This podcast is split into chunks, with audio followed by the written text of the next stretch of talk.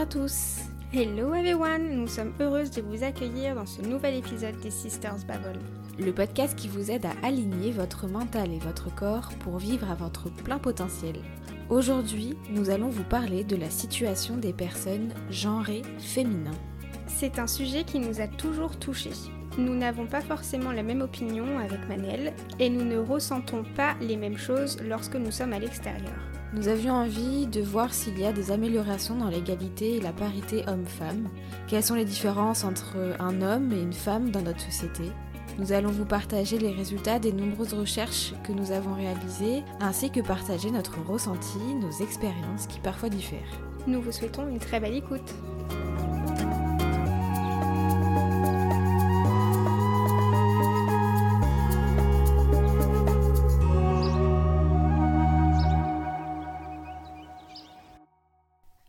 Avant de commencer, on voulait poser les bases. Ici, nous ne sommes pas pour juger, pour pointer du doigt les personnes genrées hommes ou toute autre personne. On n'est pas là non plus pour parler du not all men, comme on peut le dire euh, et beaucoup l'entendre aujourd'hui. C'est ça. Donc le not all men, je pense que vous l'avez déjà entendu parler, euh, mais du coup c'est l'une des premières réactions quand on parle euh, un peu de mouvement féminisme et de la place de la femme ou des personnes genrées femmes dans la société, on entend not all men. Donc cette partie-là, on, la comprend aussi.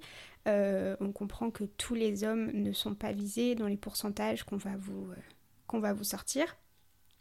Mais ça n'empêche euh, qu'il y a une différence. Et pareil, dans les chiffres, vous allez les voir, il y a quand même une différence, malheureusement encore aujourd'hui, en 2021, entre les hommes et les femmes. Et moi, ce que j'aime bien d'écrire, donc j'ai eu un petit peu du mal à l'expliquer tout à l'heure à Manel euh, en off, mais en fait je prends, je prends toujours un petit exemple pour vraiment expliquer le fait que même si c'est pas all men, ça n'empêche qu'il y a des problèmes. Par exemple, si vous voyez une maison en feu, vous allez agir pour l'aider. Pour essayer d'éteindre le feu, vous allez appeler à l'aide, vous allez appeler les pompiers, les personnes qui sont normalement censées euh, aider cette maison en feu. Mais vous n'allez pas vous arrêter et dire non, moi je ne vais pas aider cette maison parce que la maison d'à côté a autant de valeur. On peut comprendre que chaque maison a autant de valeur l'une que l'autre, mais ça n'empêche que quand il y a un problème particulier, on doit mettre le focus sur une personne. Donc là, j'espère que vous avez fait le lien. on doit mettre le focus sur du coup la maison qui est normalement une personne. Donc je ne sais pas si ça fait sens, mais en gros, on, comprend totalement que il n'y a pas de généralité. Euh, dans notre société, il n'y a pas de généralité dans le féminisme, mais il y a quand même des chiffres qui ne trompent pas et on ne peut pas ignorer les pourcentages pour autant. Oui. Voilà, même si on ne met pas forcément tout le monde dans le même panier. Tout à fait. Voilà. voilà, la petite, euh, la petite introduction vraiment pour que vous puissiez comprendre euh, que voilà, il ne faut pas vous sentir visé ou vous sentir euh, jugé. On est uniquement là pour bah, relater les faits, parler de notre expérience et bah voilà, si ça, si ça gêne certaines personnes, malheureusement c'est comme ça et c'est les faits. C'est ça. On n'est pas, euh, on pas responsable de ce que vous allez ressentir pendant ce podcast-là. Nous, c'était vraiment juste retracer un petit peu, parce que du coup, on va aussi retracer euh, l'histoire de son tout début, avec le livre comme elle va vous introduire, euh, à nos jours. Et on va essayer tout au long du coup de comprendre en fait tout simplement d'où vient ce déséquilibre. Euh, parce qu'il y a quand même, selon nous, un, déséquilibre qui est encore très profond et on le ressent, euh, comme on vous dit, plus ou moins à notre échelle. Donc euh, on, parlera un petit peu de ressenti personnel, mais du coup, Manel ne ressent pas forcément les choses de la même façon que moi ou vice-versa. Mais on va quand même essayer de mettre le point là-dessus. Tout à fait. Donc Manel, je te laisse peut-être expliquer, parce que du coup tu m'as parlé d'un bouquin qui était extrêmement intéressant dessus. Oui, donc euh, j'ai lu euh, le livre qui s'appelle La femme tambour de Lane Redmond. Et c'est un livre qui est vraiment très intéressant et qui euh, retrace les dernières recherches anthropologiques qui ont montré qu'au final, depuis la préhistoire, les sociétés étaient basées autour des femmes, donc très cycliques, et c'était les femmes qui euh, géraient leur, euh, leur village, qui s'occupaient de leur village, et que ce soit au niveau de l'agriculture, au niveau de la façon de vivre. tout était centré autour des femmes et tourné autour de la nature, euh, vraiment du côté cyclique, que ce soit de la nature et de la femme. Malheureusement, par la suite, il y a eu forcément d'autres civilisations qui sont arrivées et qui ont bah, détruit la, civilisation qui était uniquement féminine, même s'il y avait bien entendu des, hommes à l'intérieur, mais en tout cas, ce modèle social a été détruit par, par d'autres modèles sociaux et c'est de là euh, qu'est venu le patriarcat. Le fameux. Le fameux patriarcat, on en entend beaucoup parler, qui a totalement modifié la façon de vivre et qui a fait, alors, perdre entre guillemets le pouvoir qu'avait la femme, ou en tout cas la place, même si j'aime pas parler de place. Elle a été un peu euh, Elle a rétrogradée. Été totalement rétrogradée et euh, tous ses droits ont été totalement bah, retirés, enlevés pour laisser la place euh, aux hommes avec un petit H, au genre, aux personnes genrées hommes. Et c'est de là, bien entendu, qu'est né le mouvement féminisme. Exactement. Donc, on estimait aussi qu'en introduction, c'était euh, important de redéfinir le féminisme parce que c'est un terme euh, voilà, mm. vous le trouvez dans le dictionnaire. Hein, voilà. C'est un terme qu'on entend de plus en plus, euh, et c'est très bien, comme patriarcat, etc. Mais c'est encore quelque chose qui, selon moi, est, très mal interprété. Oui. Et euh, qui, même des fois, fait peur. Alors que si on reprend la définition de base, euh, c'est quelque chose qui est normalement bénéfique, en fait, pour tout le monde, tout simplement. Donc, Manel, est-ce que tu peux nous donner la définition pure et dure? Alors, du coup, qu'est-ce que le féminisme? C'est l'égalité réelle entre les hommes et les femmes dans la vie privée et dans la vie publique. Le but du féminisme, c'est que les droits des hommes et des femmes, quand je parle des hommes et des femmes, bien entendu, je parle des personnes genrées hommes et des personnes genrées femmes. C'est important aujourd'hui aussi de, faire la différence. Ou la non-différence, justement. Exactement. Donc c'est que ces droits soient égaux au niveau politique, social, économique, culturel et juridique. Exactement. Donc c'est vraiment en fait ça le, le, mot, moi, je trouve clé du féminisme, c'est le côté égo. Le but, ce n'est pas justement qu'il y ait un, groupe spécifique qui ait le dessus sur un autre. Mm. Euh, c'est vraiment le côté égalité, donc avoir exactement les mêmes droits, les mêmes... Euh, devoirs aussi. Oui, les mêmes droits, les mêmes devoirs, les mêmes pressions sociales, euh, qu'on ne choisisse pas pour nous, ce genre de choses, etc. Et ça, c'est quelque chose, vous allez voir dans les chiffres, qui, n'est pas malheureusement encore le cas mm. dans beaucoup de, domaines. Pour ça, c'est peut-être important aussi de faire un petit, euh, un petit récap sur, euh, sur l'histoire d'où est né le féminisme. Mhm. Sarah, je sais que tu aimes beaucoup ce sujet. Je te laisse euh, l'honneur. Oui. donc en fait, ça fait quand même sa première apparition au siècle des Lumières. Donc au final, ça, fait, ça fait bien longtemps. En effet, c'est Olympe de Gouges, une femme politique d'origine française, qui a été la toute première figure emblématique du féminisme en rédigeant la Déclaration des droits de la femme et de la citoyenneté en 1791. Donc ces requêtes ont malheureusement pas été portées jusqu'aux oreilles des autres politicien. Genre et homme. Genre et homme, voilà.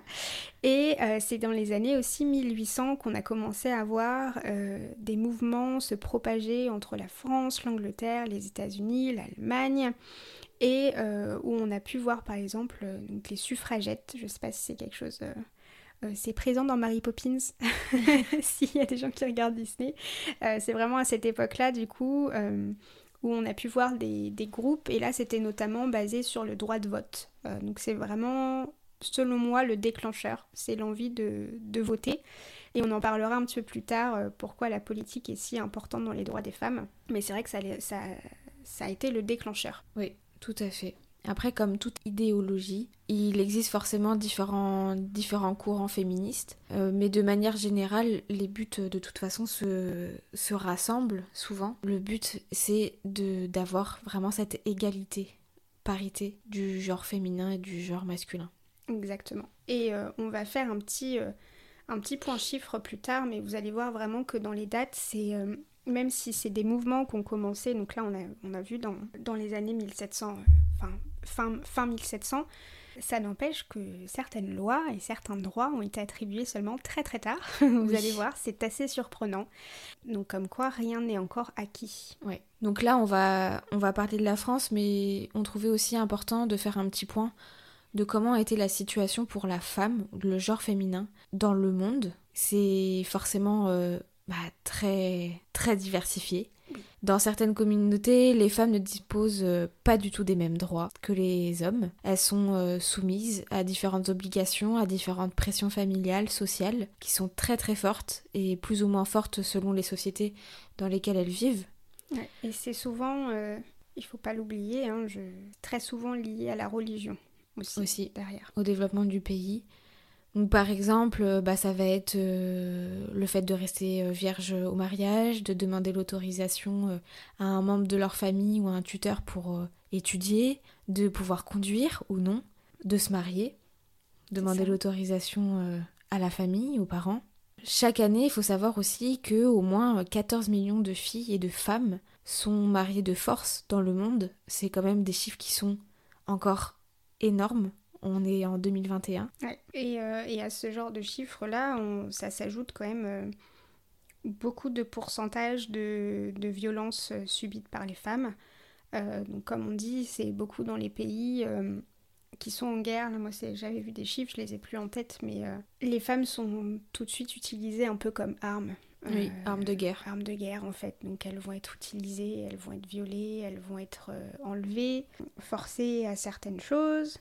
Et ça, on le retrouve, euh, du coup, voilà, des, pressions d'ordre physique, sexuel ou même psychologique derrière. C'est encore extrêmement présent. Mm. Les, les, violences aussi euh, psychologiques et sexuelles existent, bien entendu, euh, aussi dans, dans, notre société. Ça, on va en parler un petit peu plus bas. On va parler des chiffres qui sont encore, sincèrement, très effrayants. Très choquants. Très choquants. Enfin, nous, quand on a fait nos recherches, ça nous a énormément marqué. J'en ai un peu même des frissons, rien que d'en parler. Voilà, donc il faut savoir que c'est quelque chose qui euh, est d'ordre mondial. La peur euh, d'être confrontée au harcèlement, à des violences, des agressions, pousse aussi certaines femmes à éviter les, lieux publics, les transports en commun. Le droit à l'avortement n'est pas acquis encore dans tous les pays, et dans beaucoup de pays encore, malheureusement. Elles se battent encore pour avoir euh, ce droit-là. L'accès à l'éducation, c'est quand même quelque chose d'important et on le voit dans les chiffres. Alors on va pas vous donner non plus 10 euh, 000 chiffres, mais il faut savoir que voilà, deux tiers des personnes euh, analphabètes dans le monde sont des femmes. Oui. Et euh, une fois qu'elles ont réussi éventuellement à travailler et à faire des études, le niveau de salaire ou, le, pourcentage de personnes en travail précaire est beaucoup plus élevé aussi chez les femmes. Et du coup, ça engendre beaucoup d'inégalités dans le monde global Pareil pour les tâches domestiques, par exemple. Mm. Donc on va faire maintenant un petit focus. On, là, on, voilà, on, voulait parler, c'était important de parler du, de ce qui se passait dans le monde. On va faire un focus sur la France, forcément, parce que c'est le pays où on vit. Pour ça, on va faire un petit euh, récap également. C'est ça, on va faire les profs d'histoire, on va vous faire une frise chronologique. on, va vous bah, situer un peu aussi euh, l'avancée des droits des femmes qui au final, eh bien, n'est pas depuis euh, très longtemps. Non. Ça, ça avance doucement, forcément. Il hein. faut, faut, aussi voir les choses euh, comme ça. Ça avance, ça avance trop doucement à notre goût, euh, mais il faut savoir que ça fait pas très longtemps. Donc on va commencer bah, en 1945. Les femmes ont le droit de voter, enfin. voilà, 1945, c'est une date qui est pas si loin que ça. Non. À l'échelle humaine et à l'échelle planétaire, c'est. C'est ça. Euh, pareil, hein, l'égalité entre hommes et femmes est inscrite dans le préambule de la Constitution seulement en 1946, donc c'est pas non plus euh, une date très éloignée. Pour tout ce qui est régime légal du mariage, c'est seulement en 65 que c'est changé aussi. Du coup, euh, à partir de cette date-là, les femmes peuvent enfin gérer leurs propres biens et exercer une activité professionnelle sans le consentement du mari parce qu'avant ça, les femmes étaient euh, en quelque sorte toujours sous tutelle. Donc, euh, mm. au début, elles étaient euh, gérées par leur père et ensuite, ou par leur frère, et ensuite c'était par leur mari. Donc, c'est seulement depuis 1965 qu'il n'y a plus cet accord. Oui. Il y a eu en 1967 la loi qui a autorisé la contraception. Pareil, quelques années plus tard, en 1975, la promulgation de la loi qu'on appelle la loi Veil, qui autorise euh, l'interruption volontaire de la grossesse, mais elle a été autorisée uniquement pour 5 ans. pour 5 ans de décès, voilà, comme une petite, euh, une petite date probatoire. voilà, on, on, teste pendant 5 ans, si ça nous plaît, on laisse continuer. Donc, heureusement pour nous, en 79, c'est adopté de manière officielle. Voilà. Ça augmente les possibilités parce qu'en même temps euh, d'autoriser officiellement euh, l'IVG, euh, il y a aussi du coup une suppression de certaines entraves à la réalisation. donc les médecins maintenant ne peuvent plus refuser normalement, je dis normalement parce que c'est encore le cas, d'en faire si une femme se présente. Oui. Il y a eu en 1980 la loi qui a été relative à la répression du viol. Donc avant ça, il n'y avait pas de répression de viol il a, fallu, il a fallu attendre quand même 1980 pour euh, que cette loi-là soit, soit passée. Sachant que depuis, cette loi n'a jamais été modifiée et euh, qu'elle reste encore extrêmement vague. Donc euh, je, vous dis, ce qui est reconnu comme viol est encore, mm. pour moi, n'est pas suffisante. parce que pour l'instant, c'est tout acte de pénétration sexuelle de quelque nature qu'il soit commis sur la personne d'autrui par violence, contrainte, menace ou surprise est considéré comme un viol. Il y a encore du travail à faire là-dessus. Comme on peut voir euh, encore aujourd'hui, il y a beaucoup de personnes qui sont euh, non jugées par euh, manque de preuves et pourtant parfois il y a plusieurs femmes qui portent plainte contre lui. C'est ça, et des fois ça prend déjà des années avant de pouvoir être jugée. Hein. Des fois il y a des femmes qui attendent 5 euh, ans, 7 ans, 10 ans avant de pouvoir voir la personne euh, concernée, euh, examinée et mise en justice. Oui.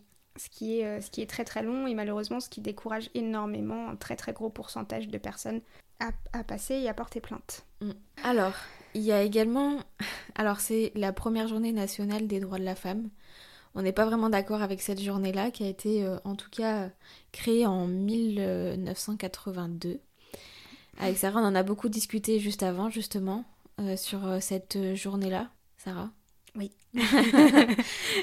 Sarah, Sarah, ça l'a mis. C'est moi qui ai le plus de problèmes avec cette journée-là. Sarah, ça l'a mis un petit peu hors d'elle, en fait, cette, cette journée-là. tu veux nous expliquer pourquoi? Chaque année, ça me met, ça me met en rogne, hein, je vais le dire, je vais pas le cacher, parce que je ne comprends pas l'intérêt de cette journée-là. Je trouve que c'est masquer le problème, en fait. C'est un peu il y a un souci, vous n'avez pas tous les droits que vous voulez, on fait rien dans l'année euh, pour, mais en échange, on vous donne une journée particulière où on va en entendre parler. Voilà. Donc moi déjà, je ne trouve pas ça normal parce que normalement le, droit des femmes euh, devrait être un sujet quotidien.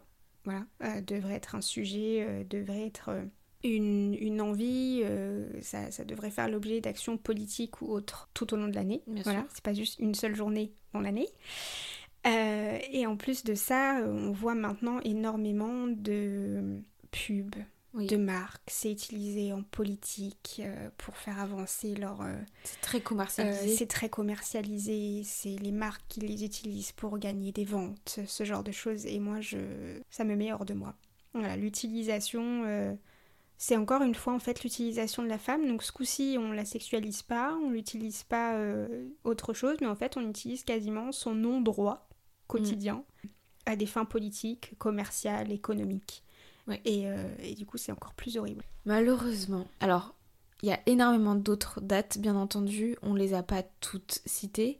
On en a encore aussi euh, beaucoup, mais euh, on a aussi envie d'avancer, parler d'autres choses. Il faut savoir que voilà, il y a eu aussi en 2002 la loi qui, qui était relative au nom de famille, qui vise à renforcer l'égalité entre le père et la mère, et qui permet maintenant à l'enfant d'avoir euh, soit le nom de la mère, soit le nom du père, soit les deux noms accolés dans un sens ou dans l'autre. C'est ça. Il faut savoir qu'avant ça, c'était le nom du père obligatoirement. Uniquement. Donc ça veut dire que même la femme passe à le nom de son père, puis après à le nom de son mari quand elle se marie. Euh... Et elle peut pas transmettre son nom de famille. Elle peut pas transmettre son nom de famille. C'est quelque chose qui, là, depuis, c'est uniquement depuis 2002, donc euh, ça fait vraiment pas longtemps du tout. Moi, je suis contente je veux le dire, parce que c'est quelque chose qui, pareil, m'a toujours rendu un peu. Bah, m'a mise hors de moi. Surtout que on a des origines portugaises et dans, au Portugal, euh, c'est pas du tout la même chose. Au Portugal, l'enfant prend le nom et de la mère et du père. Donc, euh, nous, bah, par exemple, moi, j'ai décidé, quand je me suis mariée, de garder mon nom de famille. Et là, pour notre enfant euh, qui, qui va venir, notre enfant aura nos deux noms. C'est quelque chose que je trouve normal et c'est pas retirer un, droit ou c'est ça? mm. ouais un, droit à l'homme c'est juste euh, bah, l'égalité. C'est ça. C'est euh, c'est comme si en fait c'est plein de petits points comme ça qui, qui montrent du coup que les femmes sont toujours réduites à autre chose. C'est-à-dire qu'elles doivent toujours s'effacer. Euh, donc là c'est comme si à chaque fois on perd un bout de de nous. Oui de notre identité. De notre identité pour se raccrocher à celle de quelqu'un d'autre en fait Sauf que non, c'est pas comme ça que ça marche. ça va changer. Alors, il y a quelque chose aussi qui est arrivé en, 2018. Il y a eu le mouvement MeToo, Balance ton port. Euh, non, pardon, en 2017, en octobre 2017, et qui a du coup permis en 2018 la promulgation de la loi renforçant la lutte contre les violences sexuelles et sexistes. 2018, hein. voilà. faire le calcul. Et puis il a fallu quand même, c'était en 2017, le, mouvement MeToo et Balance ton port a été quelque chose de, très fort, très médiatisé. Pourquoi? Parce que bah, forcément c'était aussi beaucoup de personnalités publiques qui ont parlé et ça a permis euh, de faire avancer les choses. Mais malheureusement il a fallu, euh, comme tu dis Sarah, taper du poing sur la table pour faire avancer les choses et c'est bien dommage. Moi c'est vraiment ça qui qui me touche le plus, c'est que à chaque fois, c'est nécessaire de taper du poing sur la table pour obtenir ce qui nous revient de droit. Et ça, je trouve pas ça normal. C'est pour ça que tout ce qui est mouvement féministe, contestataire, etc., parce que ça compte pour la place de la femme dans la société, mais ça compte aussi euh, pour toute minorité, tout droit de chaque minorité. Donc je peux comprendre que beaucoup de personnes ne comprennent pas le mouvement féministe, pardon, euh, et qui comprennent pas l'intérêt mais en fait, c'est pas, c'est pas le mouvement féministe le problème. Le, le problème, c'est que il y ait nécessité d'un mouvement féministe pour faire avancer les choses. En fait, mm. ça ne devrait pas être le cas normalement. Et si vous voulez arrêter de voir des féministes partout, agissez en conséquence. En fait, euh, nous, ce qu'on demande, c'est juste euh, des droits égaux, comme on avait expliqué, euh, à tous les niveaux. Euh, et, justement, je suis d'accord, c'est pas normal qu'il y ait autant de féministes parce que vraiment ça, ça ne devrait, pas, euh, exister. ça ne devrait pas exister parce que il n'y a pas normalement nécessité en fait de taper du poing sur la table, de faire des manifestations, euh, de, faire des, des, coups médiatiques et, et, même des fois marketing, etc. Mm. pour que ça rentre dans la tête des gens en fait. C'est pareil là dans les bus. Dans les bus maintenant, je sais pas si vous avez remarqué, mais depuis cette loi là dans les bus, il y a toujours des appels en disant si vous êtes victime de, euh, de violences sexistes, etc. au quotidien, maintenant c'est condamné, euh, ce n'est pas normal, vous pouvez aller voir le conducteur. Mais en fait, c'est pas, c'est pas ça qu'il faut faire. C'est euh, ça part même de l'éducation, en fait. C'est ça, c'est revoir l'éducation de tout le monde. De, de l'éducation, que ce soit au niveau scolaire, que ce soit au niveau familial, et puis que ça devienne quelque chose de normal, même dans la rue, ça on va en parler. Euh, que ce soit dans, la rue, dans la façon de parler, dans la grammaire, bah ça de toute façon on va, on va parler tout ça dans les études euh, au niveau politique. Au niveau politique, on, va vous donner des chiffres qui sont quand même assez euh, aberrants. On n'est pas du tout représenté. Non. Et donc forcément, bah, faire avancer les choses, c'est compliqué. C'est ça. Donc, alors même si voilà, il y, a eu, il y a eu des avancées qui sont considérables, il y a encore bah, beaucoup de progrès à faire. Ouais.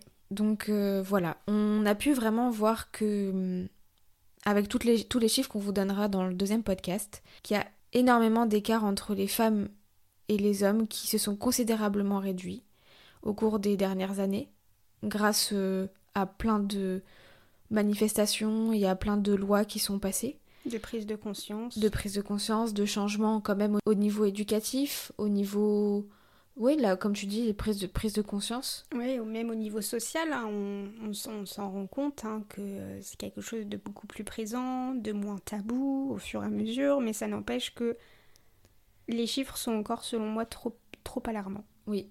Donc il y a une prise de conscience. C'est ça. Ça, on peut pas la, on, peut pas la nier. on en parle. Déjà, c'est une bonne chose. Maintenant, en fait, il faut appliquer. Exactement. C'est ça, c'est que c'est bien beau de parler, de dire les choses, comme tu disais dans, dans le métro, dans les transports en commun, de dire euh, euh, ce n'est pas normal qu'il euh, y ait des, des paroles sexistes ou des, des gestes sexistes. C'est ça, qu'on prenne en photo sous ta jupe. Voilà, donc c'est bien de faire ça, mais maintenant il faut arrêter les actes. Exactement. Et c'est ce qu'on va voir du coup en partie dans le prochain podcast. Parce que ce podcast-là, on a décidé du coup de le couper en deux parce qu'on on trouvait ça trop trop vaste euh, et trop important pour, euh, pour condenser ça en 30 minutes. Donc du coup, dans le prochain podcast, on va vraiment rentrer dans les détails dans les différents secteurs de vie. Donc on va parler euh, niveau études, travail, sur le plafond de verre, on va parler de sécurité dans les rues, à la maison, des violences conjugales, la vie politique, la vie politique, également de charge mentale. Je vais d'ailleurs écrire un article là-dessus parce que c'est un sujet de société. Euh, d'ailleurs, il y a encore quelques jours, euh, euh, je voyais des, stories de personnes parler de la charge mentale et que c'était voilà quelque chose de compliqué, d'autant plus avec, avec cette crise sanitaire qui est arrivée et qui a modifié énormément de choses ou du moins qui a renforcé certaines choses. Donc voilà, on parlera de, tout ça dans le prochain podcast. Donc on espère déjà que la première partie vous a plu. Euh, si c'est le cas, n'hésitez pas à bah, déjà le noter, le partager, mais aussi du coup à vous abonner euh, sur toutes nos plateformes pour savoir quand le prochain sort, pour pouvoir continuer à suivre, parce que c'est vraiment, euh, selon nous, un sujet très intéressant. Et c'est vrai que là, sur les prochains podcasts, ça va beaucoup tourner autour de ça. parce que nous sommes des femmes et qu'on s'estime légitime pour, pour faire passer des messages. Oui. donc on va aussi parler de cycles, etc. sur les prochains. Donc N'hésitez pas beaucoup à nous suivre sur les réseaux sociaux, parce que du coup, euh, sur Instagram notamment et sur Facebook, on vous, euh, on vous partage des choses un petit peu en amont, voilà, des chiffres résumés, d'autres posts qui peuvent être intéressants euh, en annexe. Voilà. Merci en tout cas de nous avoir écoutés. En attendant, gardez votre esprit ouvert, votre cœur positif pour créer un renouveau dans notre société. Et on se retrouve la semaine prochaine. Bye bye. Bye.